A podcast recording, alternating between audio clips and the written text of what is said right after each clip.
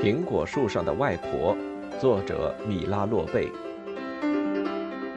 第六章，奇妙的储蓄袜子。第二天是星期六，十二点，安迪已经放学了，他快活的蹦蹦跳跳回家去。午饭前还有足够的时间和外婆一起捕捉与海盗搏斗的事儿。今天下午，他们将把老虎捕猎到手。明天长长的一整天，星期日可以进行一项新的活动，也许坐上一艘火箭飞到月亮上去。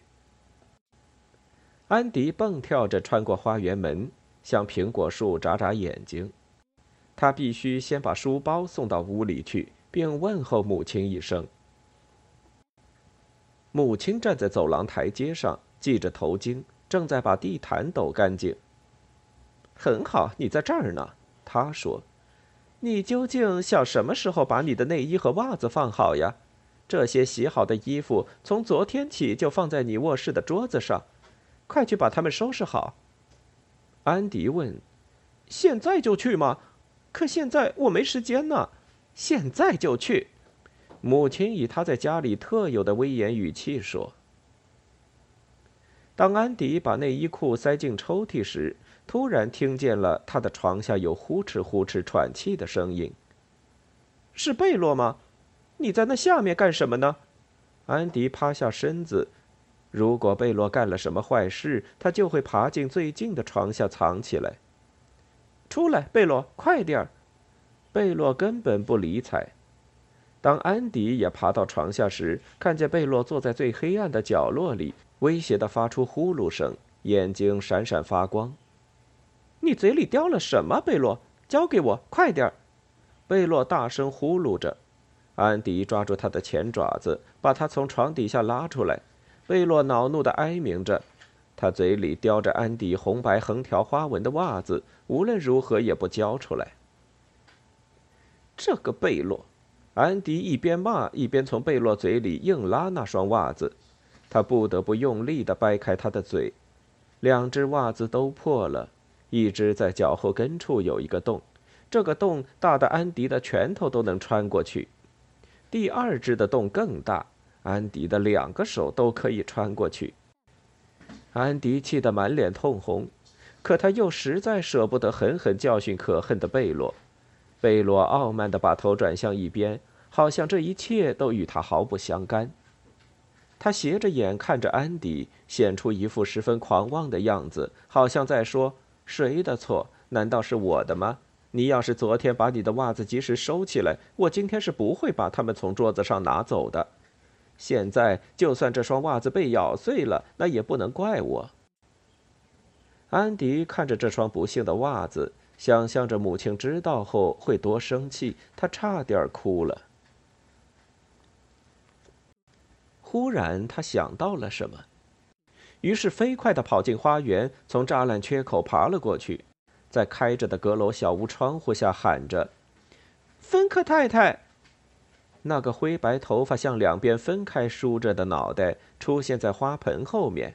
“哦，你上来吧。”和昨天相比，楼上变得舒适多了。看来老奶奶一直收拾到深夜。所有的窗户都挂上了窗帘，墙上挂着一面钟，发出从容不迫的滴答声。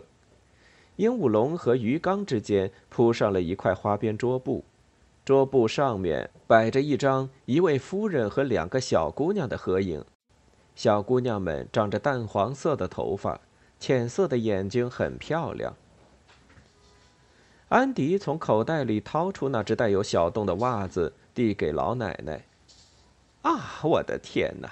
老奶奶说：“你是想让我帮你把它织补好吗？”“是的，如果还能补的话，请您马上帮我补一下。”老奶奶看了一下钟，她说：“她还得去买东西，今天商店只开到中午。”“这事我能干！”安迪喊道。“我母亲有时也派我去买东西，我几乎从没忘过什么。”老奶奶给安迪搁下纸条和铅笔，记下来，呃，要一公斤面粉。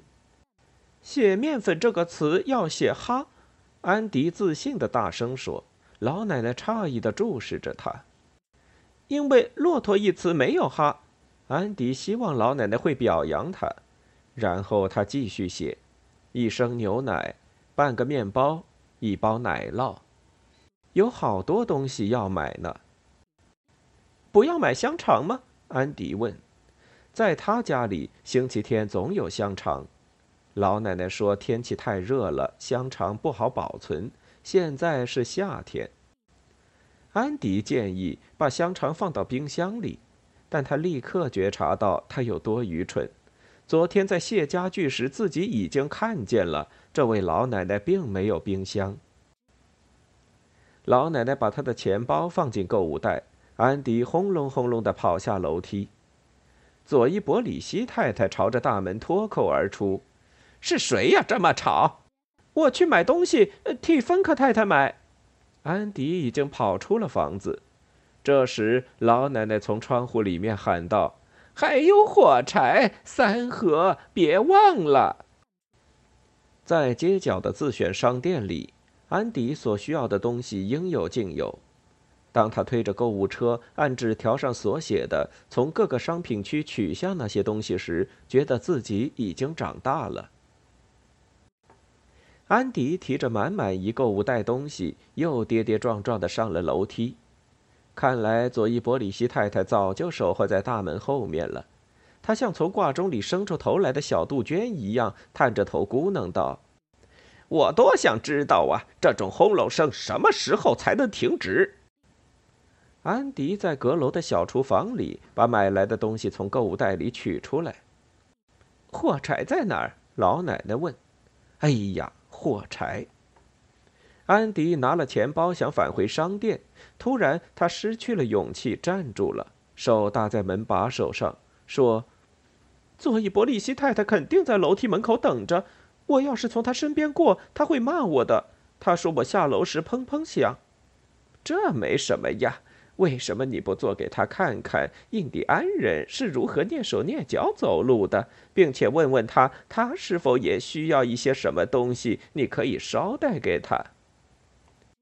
安迪倔强的绷着脸，给佐伊伯里希太太买东西，他可不愿意。他慢慢的走下楼梯，没有发出砰砰的声音。佐伊伯里希太太警惕的看着他，不耐烦的说。楼梯间嘛，又不是儿童游艺场，你究竟还想在这儿爬上爬下多少次？最后一次了，安迪说：“我忘了买火柴。”安迪差不多已经到了楼下，他鼓起很大的勇气转过身说：“如果您有什么需要的东西，我可以给您带来。”佐伊伯里希太太看着安迪，她好像没有真正听见这句话似的。她先是吃惊的说了声“不”，然后又说。谢谢，接着又说：“如果只是要火柴的话嘛，那我可以借给芬克太太一盒。”安迪拿着一盒火柴，踮着脚又上了楼。他给老奶奶解释他怎么这么快又回来了。老奶奶说：“你瞧，做一波里希太太也不是那么不通情理嘛。这会儿功夫，你的袜子也补好了。另一只怎么样？它是完好的吗？”安迪拿出了冻有两个拳头大小的第二只袜子。哎呦，我的天哪，整个后跟都没了！老奶奶不知所措地打量着这破烂不堪的东西，说：“啊，这是那个汪汪叫的家伙干的吧？”安迪点点头。哎，这已经不能再织布了。老奶奶说。安迪克制着自己，努力不显露出自己有多失望。他使劲儿止住眼泪。哦，对了，老奶奶说：“我还得买点东西。你想不想在这段时间帮我浇浇花？我一会儿就回来。”老奶奶出去了。她回来时手里拿着一个纸袋。唉，我们两个总是这么走运，你和我。由于刚上楼梯，她有些上气不接下气。蓝色横条花纹，绿色横条花纹，应有尽有。呃，只有这唯一的一双是红色横条花纹的。老奶奶把袋子里的东西抖落在桌上，两只新袜子从里面倒出来，与安迪的那两只破袜子花色十分相似。哦！安迪欢呼起来，他马上把新袜子穿上，想把旧的扔到纸篓里去。老奶奶问：“你可以送给我一只吗？我们用它来做储蓄袜子。你注意看。”他走向那棵椴树，用晾衣夹把袜子夹在竹竿支架上。这只袜子从绿叶中间最上面的横杆垂下来，红一条，白一条，煞是有趣。安迪感到惊奇，在袜子里存钱吗？他在家里有一个专用的小猪储蓄罐。老奶奶说：“后天星期一我就有钱了，然后就开始织补我们的袜子，不是用针和线，而是用格罗生和仙令来织补。我们每天往袜子里投钱，就像喂金鱼和鹦鹉一样。”每当攒够了十仙令，就用彩线扎起来。你想看怎么存钱吗？让我们先拿纽扣试试。安迪取来针线盒，在纽扣匣里有许多各种颜色和大小的旧纽扣。老奶奶让安迪每次数出十个纽扣，装进袜子里，再用一根毛线扎起来，这样就做成一个挨一个的圆结节。最后，袜子前袋看上去好像是一条红白横条花纹的大毛毛虫，挂在椴树的嫩枝中间。要是袜子满了，安迪问：“我们用这些钱干什么呢？买那种治湿风病的被子吗？”好主意，老奶奶说。然后我们再重新存新的钱。那我们又买什么？安迪琢磨着说：“买一台冰箱。”好主意。老奶奶赞同着，或者买一台电视机，那就更好了。安迪想，如果他们继续存下去，那么必定有一天，老奶奶会拥有她所需要的一切。以后将怎么样呢？听你这么说，就好像我是唯一需要别人帮助的人。老奶奶说：“你不知道，还有些人在冬天受冻，因为煤这么贵。”有的人吃着没有黄油的面包，穿着带窟窿的鞋。哦不，这些安迪都知道。他说，甚至还有一些孩子挨饿呢。我父亲给我讲过。是啊，有这样的人，比如在印度就有。老奶奶说，印度。哦，我我现在得走了。安迪突然跳起来。老奶奶祝愿他过一个愉快的星期天。告诉他，下星期会得到一个李子蛋糕。当安迪爬过栅栏时，母亲对着窗口喊：“你在这儿呢，安迪！我正想叫你吃午饭呢。去洗手去。”安迪再也没有时间顾及苹果树了，事情一点儿也不顺当。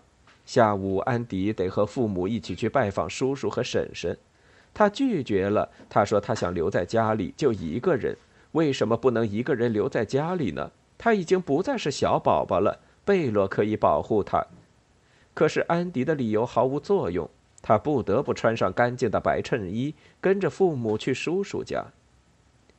约尔格应邀去参加生日聚会，克里斯特尔第一次去马厩帮工。总是我和你们去，安迪嘟嘟囔囔地埋怨着，就因为我最小，你们不让我做我想做的事。根本不是这么回事儿，安迪。母亲边说着，边把一条干净的手绢塞进他的衣服口袋里。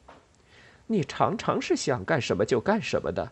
我要是你的话，在听写又出了六个错之后，就不会再埋怨来埋怨去的了。好像这些事之间有什么关系似的。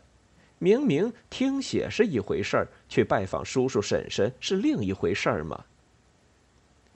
当安迪走在父亲和母亲之间穿过花园时，他都没有向苹果树看一眼。他蛮有把握地感到外婆正在苹果树上等着他。如果他今天下午又不来的话，外婆会说什么呢？正像安迪想象的那样，这次拜访实在无聊。大人们让安迪坐在一把弹簧垫沙发椅上吃蛋糕。他强忍着做这两件事，一言不发。你们的安迪是个多文静的孩子呀，叔叔说。约尔格可完全不一样呢。安迪生气了。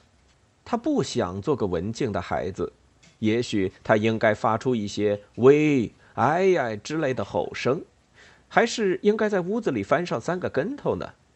他做的事总是不合大人们的心意。佐伊伯里希太太认为他太吵，叔叔又认为他太文静。拜访了叔叔婶婶之后，他们来到市郊，跑马场和马厩位于绿荫之中。克里斯特尔在马厩里跑来跑去，好像他早就是这儿的一员似的。他穿着黑色高筒靴，系着一条大橡胶围裙，手里拿着一把粪叉。克里斯特尔十分骄傲地讲道：“马术教练对他很满意。”然后他给安迪看他照顾的马。赛马站在通道两侧的马栏中，别着头嘶鸣着，想跑出去。哪一匹性子最烈？安迪问。克里斯特尔领着他走到一匹棕色的母马面前，这匹马正用蹄子踢着木板隔墙，打着响鼻。尽管如此，安迪觉得他还是远远不如他从草原套来的那匹黑马那么性烈。后来，安迪又观看了克里斯特尔如何上他的第一节骑马课。他们终于回家了。到家时，天都黑了。夜风轻轻吹拂着苹果树。